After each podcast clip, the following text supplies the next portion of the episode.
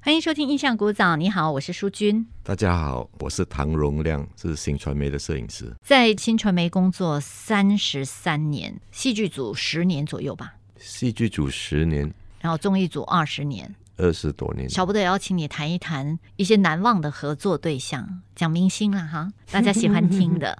好了，我们讲好的就好了啊，因为虽然说退休了，但是我们也。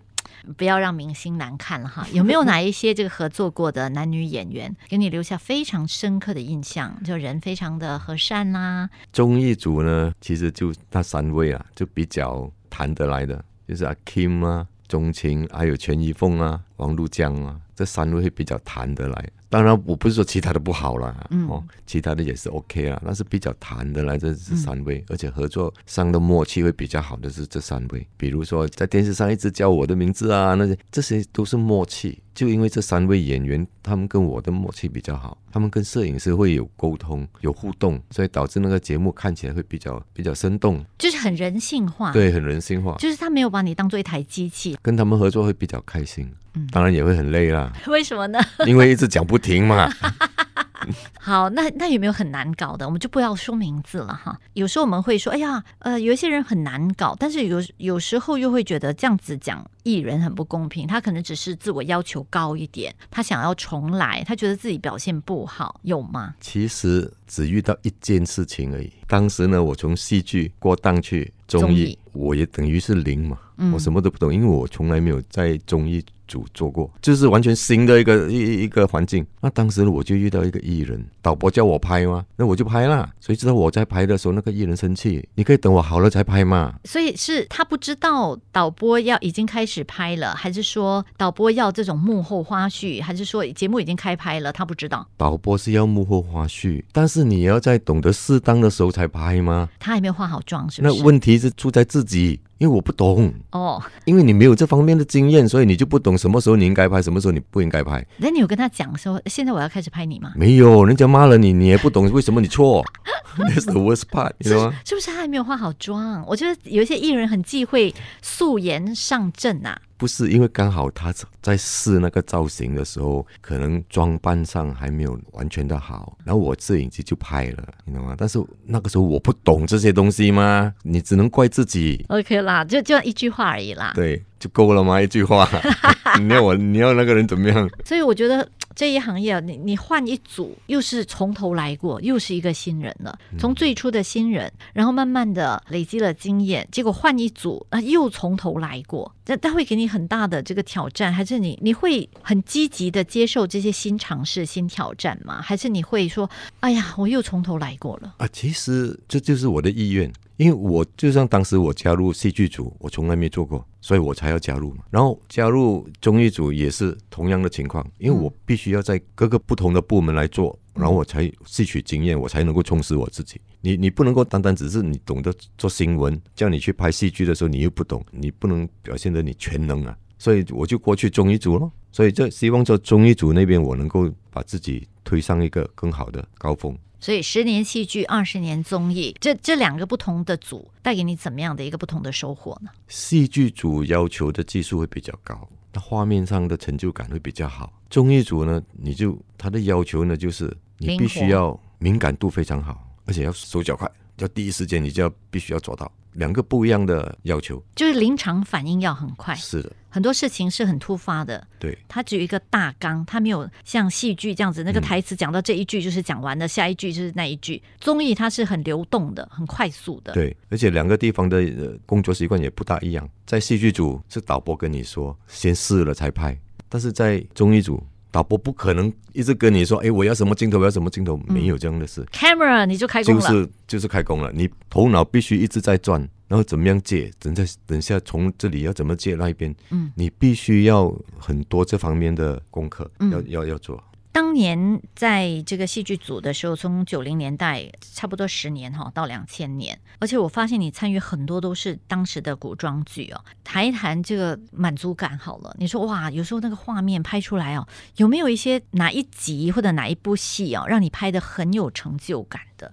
你说哇，我没有想到，哇，我可以把这个范文芳拍的这么仙女这样子哈、呃，我只能够说、哦，成就感不在于说我的画面哪一个画面比较好，或者哪一部戏我拍的比较好，成就感是在于说我负责过的那个戏，我拍过的那戏，那个过程整个 teamwork 是不是做的愉快，而不是单一的画面。你如果有一个很好的组合，大家都知道说，大家为了这部戏，为了这个画面而去工作，这个组合很重要。如果你有这样好的组合，你才能够产生出一个很好的结果。当然，我在戏剧组十年的时候，我也有自己的一个组合，那个组合和我在一起六年，那个组合不错，所以我觉得是蛮开心的。直到现在，某一些人已经做了所谓的高层，OK 啦，这就是所谓的满足感。是，那有没有特别喜欢的哪几部剧呢？ 《神雕侠侣》不错，《真命小和尚》也不错，这些都是痛苦的回忆。 痛并快乐着。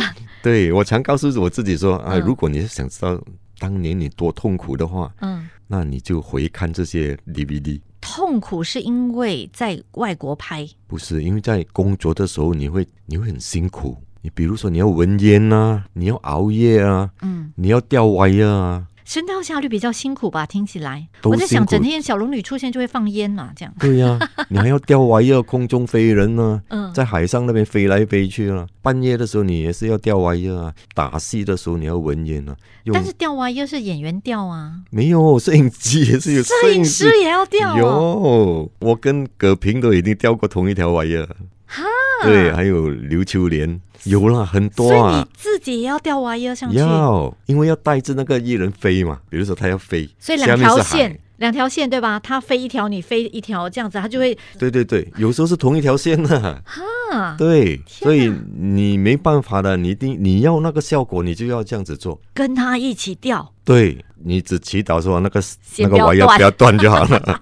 所以其实这些都很辛苦，体力上很辛苦。对，非常辛苦。我我难以想象，你们两个这么高头大马的男人，两个人钓同一条玩意儿。对郑葛平啊，也是《神雕侠侣》吗？对所以跟他钓同钓一条玩意儿的就哎是呀这个，是他是演金轮法王是吗？还是对对，金轮法王。大家只注意到说演员要钓娃，也没有想到摄影师也要一起钓上去。要钓完以后是全身酸痛啊！哦，尤其是大腿，大腿是很痛，因为一直夹着嘛，那个 harness 一直夹着你两边的大腿，然后你还又要稳住那个摄影机哦，那个摄影机多么重啊！是，我刚好我跟他掉的时候，他在下面，我在上面呢，嗯，是从从高的位置滑下来他，我在上面，你在上面，他在下面他，在下面，那然么后两个人一起滑，哦，他往他下摔落，然后你要拍他掉下去，对所以你跟着他一起掉，是的，掉下地面，是的，很痛苦，真真的真的不容易啊。所以那时候摄影机是不是也要绑安全带啊？不然人家手不稳，摄影机掉下来就完蛋了。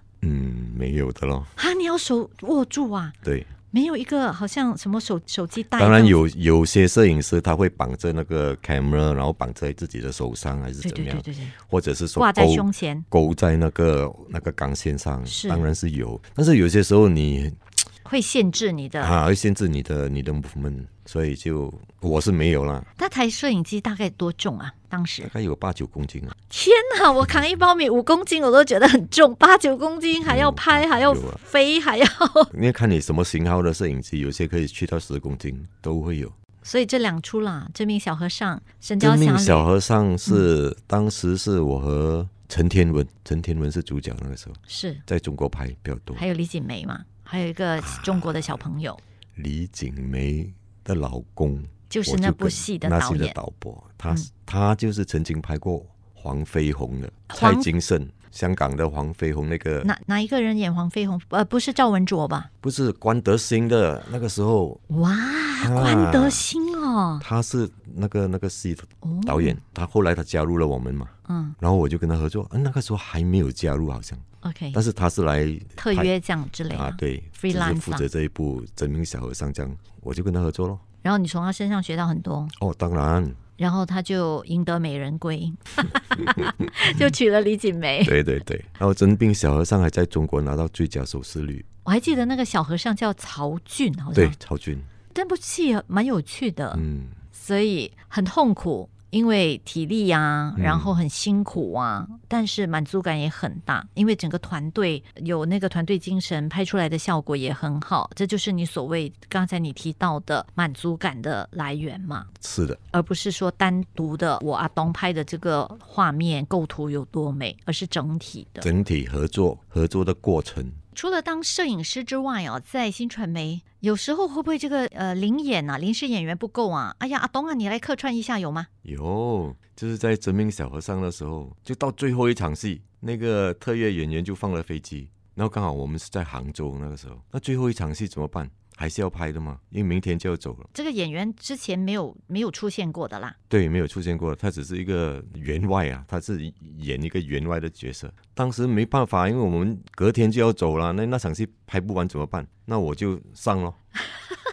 就这里立自告奋勇、毛遂自荐，还是导演在那边抓破头，怎么办？怎么办？对，当时啊东是你非、来当时是非常懊恼的，因为拍不完这场戏你就不能收工。啊对，所以我就换衣服啊，嗯连胡子啊，然后就啊那个时候我还记得是和淳于珊珊啊演的几句对白而已啦，不嗯不算很多啦。那个时候，呃，戏剧还是配音的，对不对？啊，不记是得那了么记得，可能是配音的吧，就算不是配音，你的那一段后来回来后置有配音吗？应该是配音了。我因为我的中文不是这么好，就演咯。最终就是叫我的助手帮我拍咯，哦就我摆好机器了之后，然后我就坐下去就就演，其实也不是很难啦，才几句话。很好玩吧？这个摄影师是这个员外，这个员外在摄影机后面摆好，然后自己跳到摄影机前面就开始演 戏。这是你唯一一次演戏的经验吗？哦，没有没有没有，还有就是还有一部时装剧嗯《零楼》，我有演过做警察，也是有几句对白这样，不 要还好动，啦不，要跑，没有就是进去屋内搜查，然后讲几句这样，也是因为临时找不到人，还是要省钱？ 呃不是的，那那个剧有特别的意思，因为刚好要解散，那一部剧是唯一我们全体的幕工后作人人员员、参工作与人员都参与。哦，那是在优频道的时候。对对对，对，所以那个员外的戏临时这样子叫你演，也来不及紧张，反正就是必须要完成，就是要收工，是的，硬着头皮上。是的，就有只能够这样啊，有 很多 NG 吗？ 几次吧，几次。 所以后来自己有没有在家里欣赏这个片段的时候，觉得嗯，演的真不错 啊？